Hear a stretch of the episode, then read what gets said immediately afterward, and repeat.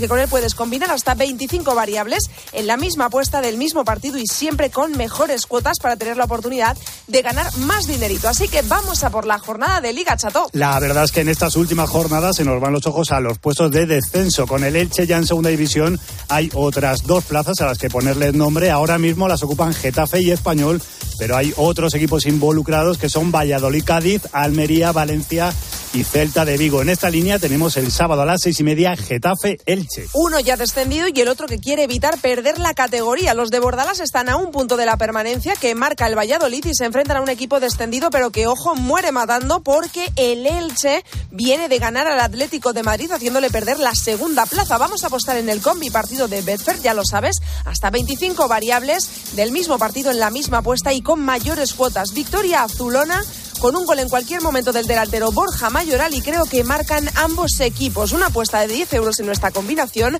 puede darte unas ganancias potenciales de 61. Pero en este fin de semana hay un partido muy destacado, el derby sevillano entre el Sevilla y el Betis, el domingo a las 9 en el Sánchez Pizjuán. El Betis está en plazas de Europa League y el Sevilla luchando por entrar en puestos europeos. Increíble ¿eh? que el Sevilla esté luchando por ese objetivo tras haber estado tonteando tanto con el descenso. Brutal la remontada del equipo de Mendilibar. Abrimos de nuevo el combi partido de Betfair con el que puedes combinar hasta 25 variables en una misma apuesta en el mismo partido y siempre con mayores cuotas para ganar más dinerito. Victoria del Sevilla, voy a apostar aquí, en un partido con más de 2,5 goles, más de 8,5 corners y menos de 6,5 tarjetas. 10 euros pueden darte unas ganancias de 107. Esto es el combi partido de Betfair. Para que le pongas aún más emoción a cada partido está el combi partido de Betfair. Visita betfair.es para más información y crea tu suerte. Recuerda que esto es un mensaje solo para mayores de 18 años. Juega con responsabilidad. A todos nos gusta la emoción de antes de un partido, el debate, la anticipación. Aumenta aún más esa emoción con el combi partido de Betfair. Apuesta más cosas en el mismo partido, como el resultado, los goles totales y los goleadores, en una apuesta y con mayores cuotas. El combipartido de Betfair.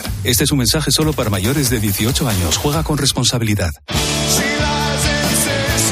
Señores, lo dejamos aquí. Mañana volvemos, como siempre. Será desde la una de la tarde hasta la una de la madrugada. 12 horas de radio y deporte que viviremos intensamente, como todos los fines de semana, en tiempo de juego aquí en la cadena COPE. Gracias por estar ahí un día más. Hasta mañana. Adiós. Joseba Larrañaga. El partidazo de Cope. Estar informado.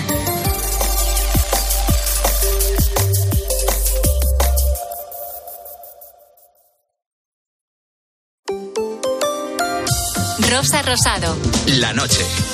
Cope. Estar informado.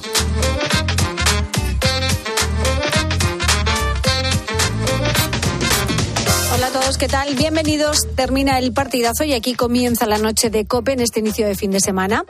En este sábado, 20 de mayo, vamos a hablar de la incontinencia verbal que tenemos hoy en día.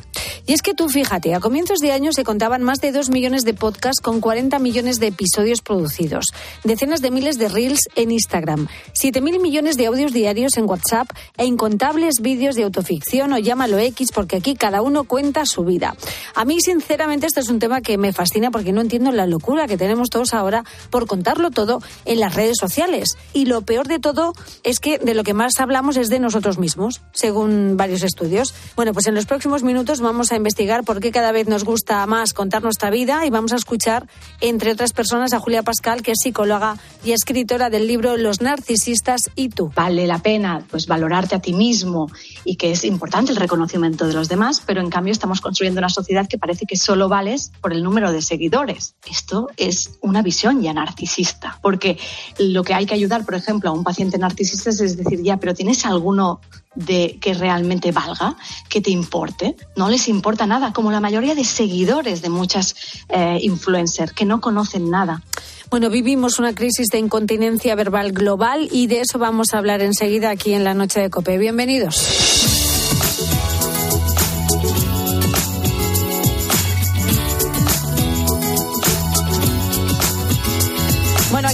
Mis compañeros de batalla en la producción del programa y pendiente de tus mensajes. Álvaro Sáez, buenas noches. ¿Qué tal? Buenas noches. Y en las tonturas, mi querido Roberto Alcaraz, ¿qué tal? ¿Cómo estás? Muy buenas noches, Rosa. Muy bien, muy bien. Buenas noches a todos. Fíjate, Está aquí, extremadamente bien, ¿eh? aquí los tres Como que siempre, estamos ¿eh? también somos de hablar. ¿eh? Pero yo, yo, fíjate, no he caído en esta exposición constante y en esa necesidad que tiene la gente por grabarse, por subirse a las redes sociales hablando de cualquier cosa. Remedios caseros, ejercicios para estar en forma, trucos con el pelo, maquillaje, todo el mundo sabe de todo. Hay gente que sirve para eso. Muy, muy poca. Pero si están la las gente que sirve. sociales llenas. Ya, pero la gente que sirve está en la radio. Alguno que no sirve como yo también está en la radio, pero eso es otro tema.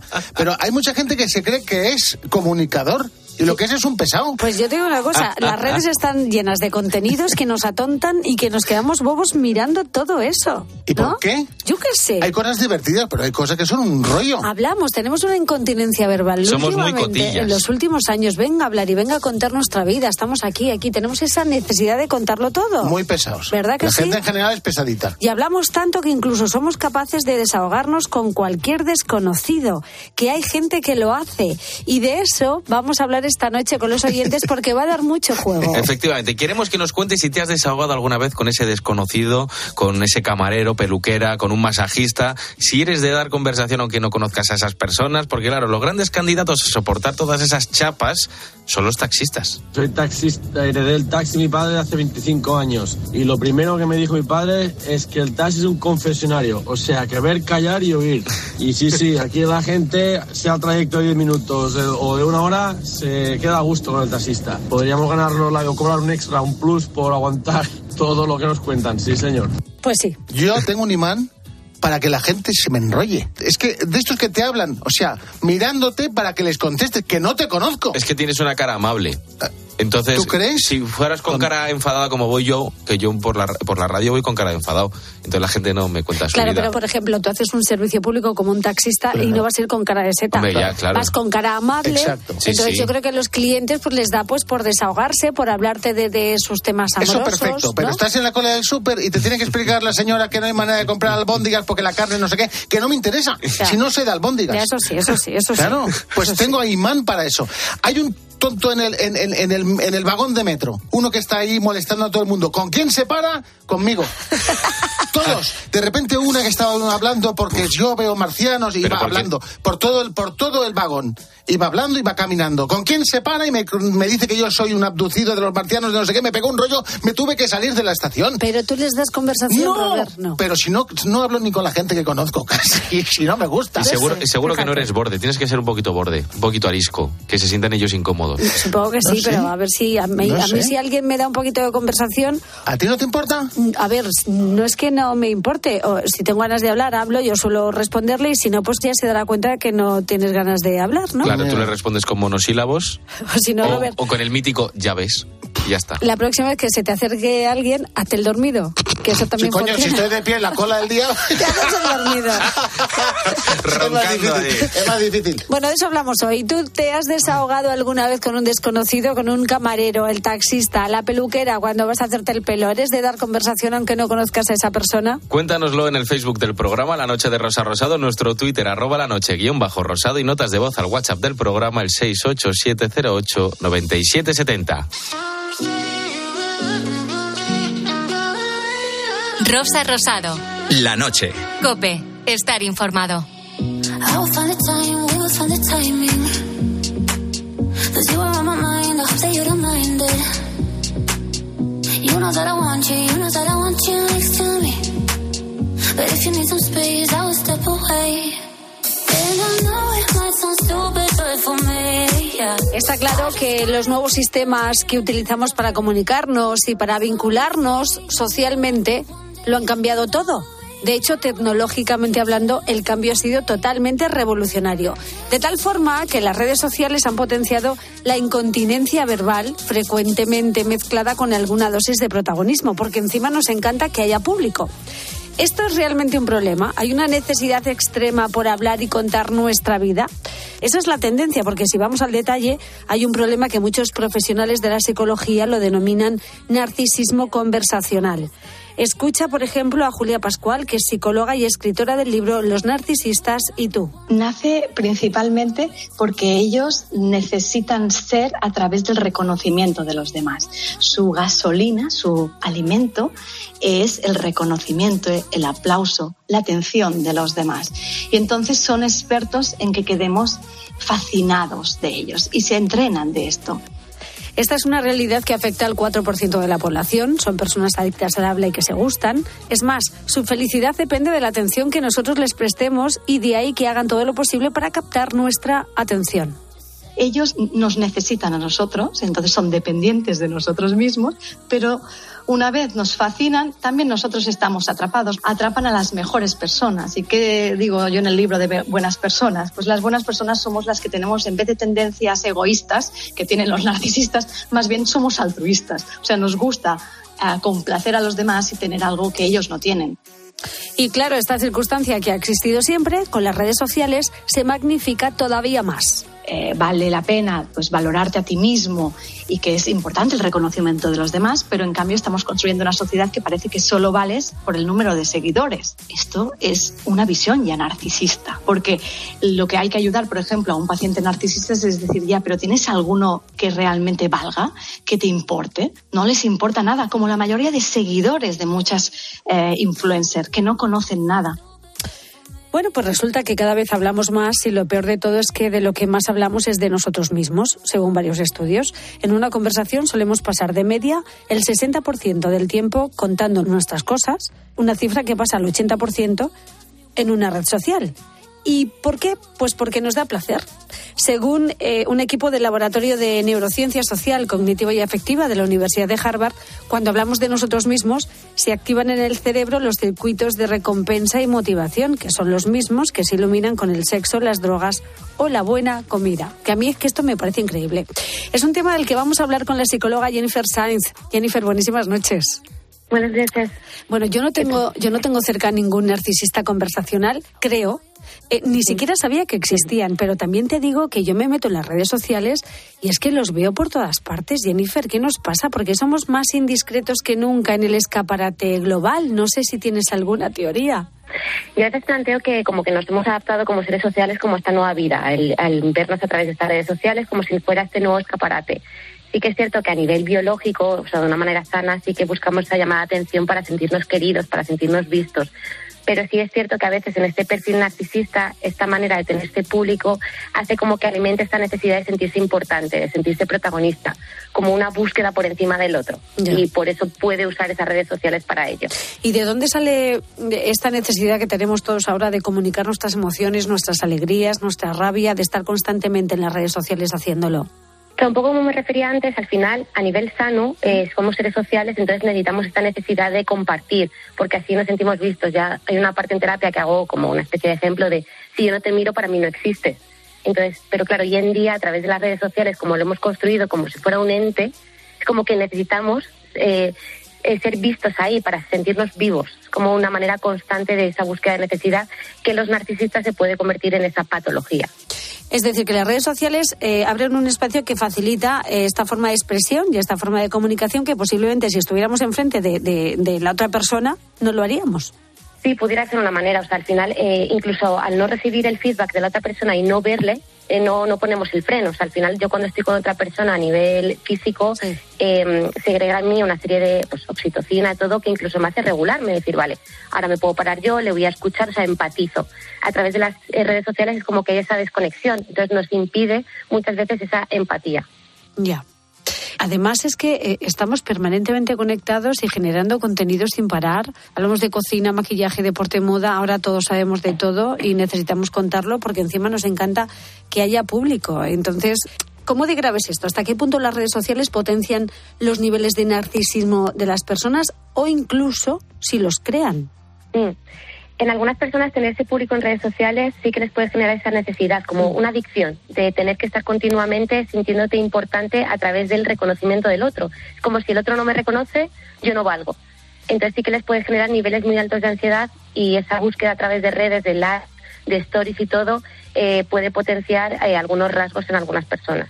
Bueno, también es cierto que muchas personas utilizan las redes para comunicarse mediante formas de expresión artística o para buscar y manifestar compañía y cariño. Es decir, que el narcisismo patológico es otra cosa, ¿no, Jennifer? Sí, como en todo, hay personas que usan las redes con fines de trabajo, incluso para poder expresar sus textos, su arte, y no sería del todo patológico. Mm. La diferencia con el narcisista es que el narcisista busca la superioridad de sentirse importante por encima de todos. Eh, es como una necesidad insana de llamar la atención. Y visto lo visto, Jennifer, ¿tú crees que todos tenemos la necesidad de compartir hasta las personas más introvertidas? Sí, todo el mundo necesita eh, no sé, sentirse comprendido, esa empatía. Todo el mundo necesita, porque la hora de, por ejemplo, a nivel eh, químico, eh, la empatía, o sea, la hormona sería eh, la oxitocina. Entonces, la necesitamos muchas veces para bajar nuestro propio cortisol, que es la ansiedad. Entonces, sí que necesitaríamos esa necesidad de poder compartir, de sentirte querido, pero claro, sí, de una manera sana. Eh, mm, eh, ¿No crees que tras años de verborrea propulsada por todo tipo de plataformas y redes sociales ha llegado la hora de saber cerrar la boca? No sé si hay terapia para aprender a callarse un poco, entre tanto ruido que nos genera Internet en nuestro día a día. Y a veces lo que planteo es que sería importante primero aprender a conocer nuestras emociones, saber regularnos emocionalmente, porque una vez así tomemos esa conciencia, podremos ser más capaces de poder leer al otro y saber parar, porque incluso no sabemos cuándo eh, es sano compartir o no compartir, y el darnos ese tiempo de espera, de poder regularnos a nosotros mismos, de darnos tiempo para poder escucharnos. Claro, es que no sé, a veces me pregunto cómo vamos a salir de esto, ¿no? Porque nos hemos metido en este fenómeno de las redes sociales, el nivel de adicción que crea y sobre todo a la hora de generar tantísimo ruido que tenemos constantemente, ¿no? Que nos da miedo como estar en silencio. Sí, porque nos eh, genera mucha inseguridad. Es como que necesitamos esa sensación constante de poder ser importantes, de poder, poder sentir que aportamos algo al mundo, No. por decirlo de alguna manera. Luego hay un problema también en nuestra sociedad y es que percibimos a la persona que habla bien como una persona segura de sí misma y con buenas dotes de liderazgo, pero claro, no siempre es así, ¿no? Claro, no tendría por qué serlo. Algunos narcisistas, por ejemplo, sí que pueden ser grandes oradores o líderes, pero debajo suele haber un sentimiento de inseguridad con el que no están conectados. Hay personas que necesitan mostrarse así, son capaces de hacerlo, pero internamente viven en una constante comparación y en un cuestionamiento continuo de lo habré hecho bien, lo habré hecho mal, esta persona es mejor que yo o no, yo cómo puedo hacerlo. Efectivamente. Bueno, pues eh, Jennifer Saiz, que es psicóloga, eh, nos ha dado unas claves muy interesantes esta noche. Gracias por estar con nosotros aquí en la noche de COPE y muy amable, Jennifer. Muchas gracias, buenas noches.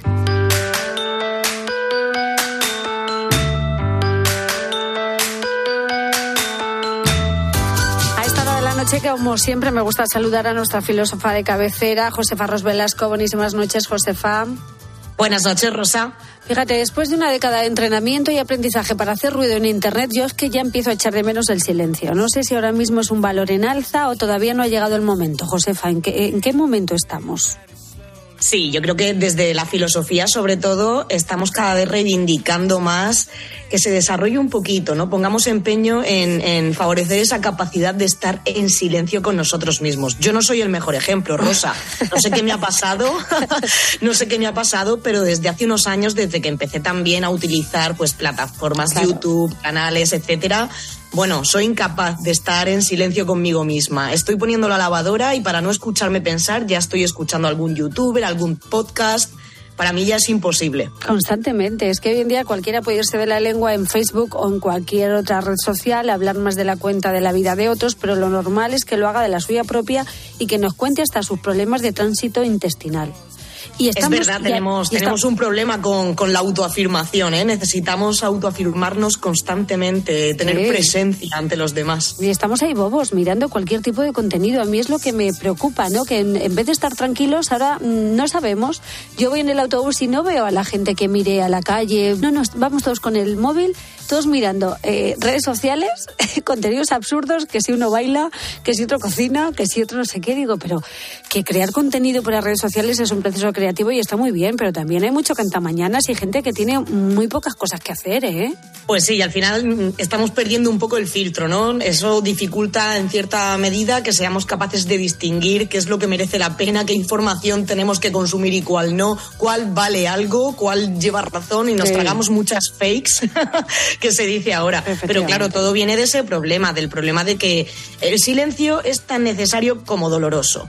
Estar en silencio con uno mismo, estar observando, por ejemplo, por la ventana, como dices, cuando vas en el metro, es algo que puede resultar doloroso para ciertas personas. Porque cuando uno está en silencio consigo mismo, cuando estás con tus pensamientos, pues estos pensamientos a veces están basados en una reevaluación de lo que ha sido tu día, de qué estás haciendo con tu vida. Empezamos a pensar muchas veces en cuáles son los problemas más cotidianos. Claro, Esto puede que no sea muy agradable, es doloroso, como digo, aunque es necesario, pero ahora lo que estamos haciendo con las redes es tratar de ocupar ese espacio y producirnos ese placer, ¿no? Evitar el dolor a toda costa tiene sus consecuencias negativas, como digo, porque al final está uno anestesiado todo el tiempo. Pero en cierta medida es lógico que tratemos de evitar eso que nos causa dolor, ¿no? Ese ejercicio de reevaluación. Ya, pero cuestionarse eso no es malo, es necesario. Yo mm, lo que no entiendo es esa urgencia por llenar cada silencio que se nos cruza en el camino con lo importante a veces que es estar en silencio con uno mismo. Yo no sé por qué no. Es verdad que nos aterra mucho, que nos da miedo, pero es necesario. Fíjate que es prácticamente como ponerse delante del espejo desnudo, mirarse y ahí sale todo, lo bueno, lo malo y queremos evitar justamente eso, eso que nos está devolviendo, esa imagen que nos devuelve el espejo. Cuando te quedas en silencio con tus pensamientos, pues al final muchas veces a lo que vuelve uno es aquello en lo que estás fallando, mm, revalúas, ¿no? ¿Qué es lo que tengo que mejorar? ¿Qué está ocurriendo de una forma distinta como yo lo había previsto? ¿Qué está, mm, que no cumple con mis expectativas? Y como te digo, es muy necesario. Si no haces ese paso, al final vas como un zombie por la vida. es que yo, eh, Josefa, lo hemos hecho siempre. Aunque parezca mentira a mucha gente, eh, las redes sociales antes no existían, entonces teníamos otra vida, ¿no? Yo creo que, que no. Bueno, en cualquier caso era fácil ¿eh? ver en, en el autobús, por ejemplo, a todo el mundo leyendo el periódico, leyendo un libro, pero claro, lo de las redes sociales es que lo potencia todo y además volvemos otra vez al mismo problema. Es que te vas a encontrar consumiendo contenido que a ti no te importa un bledo, como la receta que ha hecho no sé quién. Eh, como tú decías, ese problema de tránsito que tiene una persona completamente desconocida. ¿Esto qué te aporta realmente? Nada. Es que, claro, eh, llegamos a un momento que, es conveniente educar a nuestros hijos, a, los jóvenes, si podemos, para que desarrollen una mirada crítica y reflexiva a todo aquello que las personas muestran en las redes sociales, porque que esto también, ya lo hemos comentado muchas veces, que, es muy peligroso. Sí, sí, además es que, bueno, ya no solamente es que consumas, es lo que estábamos hablando, ¿no? Y lo que apuntaba, lo que apuntaba la compañera. Es que tú mismo te metes en ese círculo vicioso de empezar a contar tu vida y, caer ¿no? En, exponer asuntos que no le importan a nadie en esas redes sociales y luego otras personas consumen eso que tú estás compartiendo y que no les importa realmente. Creo que de alguna forma, bueno, en redes sociales perdemos mucho, mm, perdemos mucho esa, esa capacidad de escuchar activamente a los demás, porque como lo que nos están contando en realidad no nos importa, bueno, pues aplicamos mucho un filtro de la escucha que es el irse a lo tuyo. Tú ves que ha puesto a alguien y enseguida contestas con lo mío. Pues yo pienso, pues a mí me sucedió, pues en una ocasión yo estuve. Es verdad. esa necesidad. hacer más ruido y más ruido cada vez. Esa necesidad de la gente de observar la vida de otros en redes sociales, que además de narcisistas estamos fomentando el boyerismo, que es, que es eso, hurgar en la vida de, los demás. ¿En qué momento hemos llegado pues sí, a esto? Es distinto. Yo defiendo mucho el uso de las redes sociales por todas las ventajas que comportan, pero en el ejemplo que te estaba poniendo antes, Rosa, que quizá pues pues cuando yo iba a la universidad hace muchos años, no voy a decir cuántos, pero hace bastantes, en el autobús podías ver a mucha gente leyendo un libro, leyendo el periódico, pero ahí lo que estabas era recibiendo un contenido y tú de forma interna y personal pues elaborabas tu juicio de valor acerca de aquello que estabas con consumiendo. Ahora no, ahora te ves en la necesidad de interactuar y de aportar también lo tuyo, tenga, tenga algún tipo de sentido o no, tengas conocimiento sobre aquello de lo que hablas o no. es verdad, tenemos que aprender a callar el ruido en redes sociales, no al completo, pero sí descartar al menos todo lo que lo que no nos interese. Sí, yo creo que sí. Tenemos que, volver a enamorarnos un poco más de, la conversación cara a cara, que también nos estaba comentando, ¿no? Eh, Jennifer, que, bueno, eh, esa posibilidad de observar el lenguaje no verbal, de mirarnos a los ojos, eso tiene que volver a tener una presencia mucho mayor en nuestra pues sociedad. Pues Tenemos que desintoxicarnos un poco, ¿eh? Y yo soy la primera que tengo que hacerlo. Pues es que esa urgencia por llenar cada silencio que se nos cruza en el camino a mí me parece un horror y yo creo, hija mía, que aprender a estar callado, aguantando con dignidad la presión de contar cosas, es el oro del siglo XXI. Me parece que sí, que tenemos que controlar la verborrea. Qué barbaridad. Bueno, Josefa Ros Velasco, autora del libro La enfermedad del aburrimiento, nuestra filósofa de cabecera. Querida, hasta la semana que viene. Muchas gracias. Hasta la semana que viene, buen fin de semana. Igual, adiós, adiós. Escuchas la noche. Con Rosa Rosado. Cope, estar informado. En la primavera. corriendo por las aceras. En la primavera, que se me volando donde tú quieras. Bueno, pues está claro que con las redes sociales ha surgido un impulso de contarlo todo en todas partes y cuanto más público tengamos mejor y hablamos tanto que incluso somos capaces de desahogarnos con cualquier desconocido. Hay gente que lo hace y de eso hablamos esta noche con los oyentes. Cuéntanos si te has desahogado alguna vez con alguien que no conoces, con el camarero del bar, con el masajista mientras te daba ahí un retoque. Si eres de dar conversación aunque no conozcas a esa persona. Hablábamos antes de los taxistas, pero hay muchas otras profesiones que tienen que soportar esas conversaciones muy personales, incluso las que menos te lo esperas.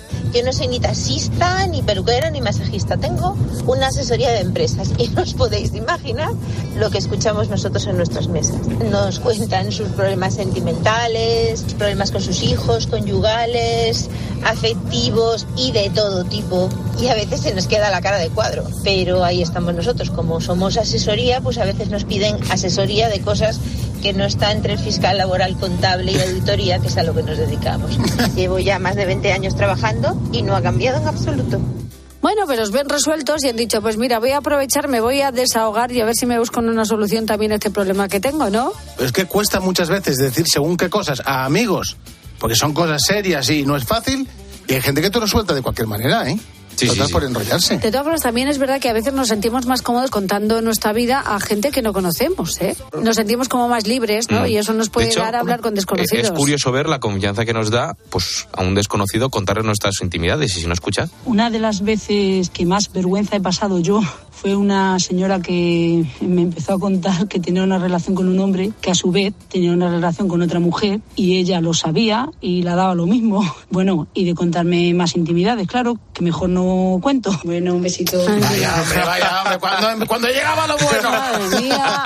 Pero, En el transporte público, ahí como te pille alguno que tenga ganas de hablar, ahí sí que te tienes que hacer el dormido, ¿eh? Hay que ir con auriculares siempre. Siempre te pones ahí los, los cascos y te pones, aunque no estés escuchando nada, ni música ni nada, pero así la gente no te molesta. pero es peor, la gente que habla por el móvil en transporte público fuerte de cosas que dan ganas de decir, pero, pero tía. Es verdad, no hablan contigo, pero te estás Claro. enterando de toda la conversación porque está venga a hablar a grito pelado. El otro día, fíjate, en el, en el autobús venía una pareja eh, discutiendo a grito pelado porque ella había saludado, había venido un compañero de trabajo a darle dos besos y el novio le decía que por qué tenía que darle dos besos el compañero de trabajo. Uy, eso es Pero ¿qué tóxico. estamos? Bueno, bueno, Eso es muy bueno. tóxico. Pues nos enteramos todo el autobús. Menos mal que llegó un momento que se bajaron porque yo ya estaba hasta incómoda, ¿no? ¿Se bajaron juntos? Se bajaron juntos. Vaya, el, el hombre. ¿Y, chaval y tú de seguía- parte de quién estabas en esa conversación? Hombre, por Porque siempre, siempre te posicionas. Yo llego un momento porque se bajaron. Si no le digo a él, ¿tú eres tonto? Vamos a ver, ella no le puede dar dos besos a quien quiera. Claro, claro. Hombre, claro. Al final es que dices, o aquí o hablamos todos o cerráis el pico. Porque no puede ser que estemos aquí todos callados Que porque pensando. nos hacéis partícipes, aunque, aunque, no, Efectivamente. aunque no queráis, pues nos hacéis partícipes. Se pone a hablar fuerte, pues venga, creamos debate. Creamos hay, debate. hay que ser muy hecho, tro- troglodita para, Mucho. Rosa para- estaba como una batalla de gallos en plan, ¡uh, lo que le ha dicho! No, uy, no, oh". yo estaba indignadísima con el hombre, pero bueno, es que hay personas así todavía en el mundo. En fin, ¿tú te has desahogado alguna vez con un desconocido, con alguien, con el camarero en el autobús? Cuéntanoslo, ¿eh? Cuéntanoslo en el Facebook del programa La Noche de Rosa Rosado, en nuestro Twitter arroba la noche guion bajo rosado y notas de voz al WhatsApp del programa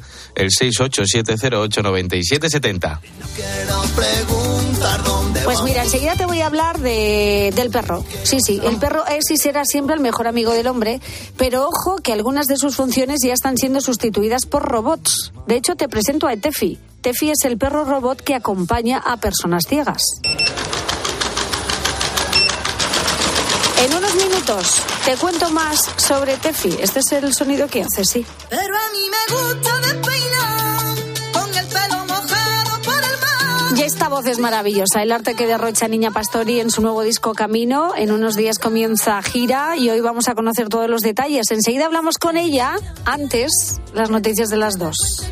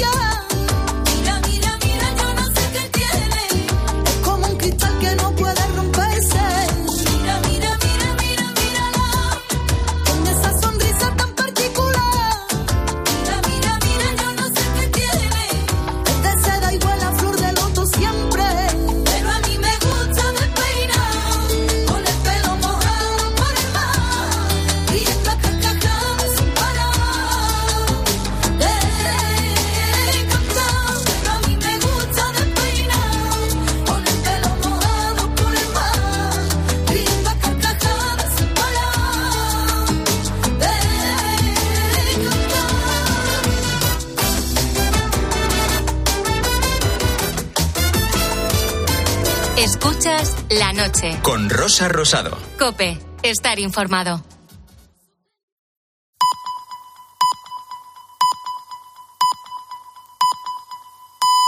Las dos, la una en.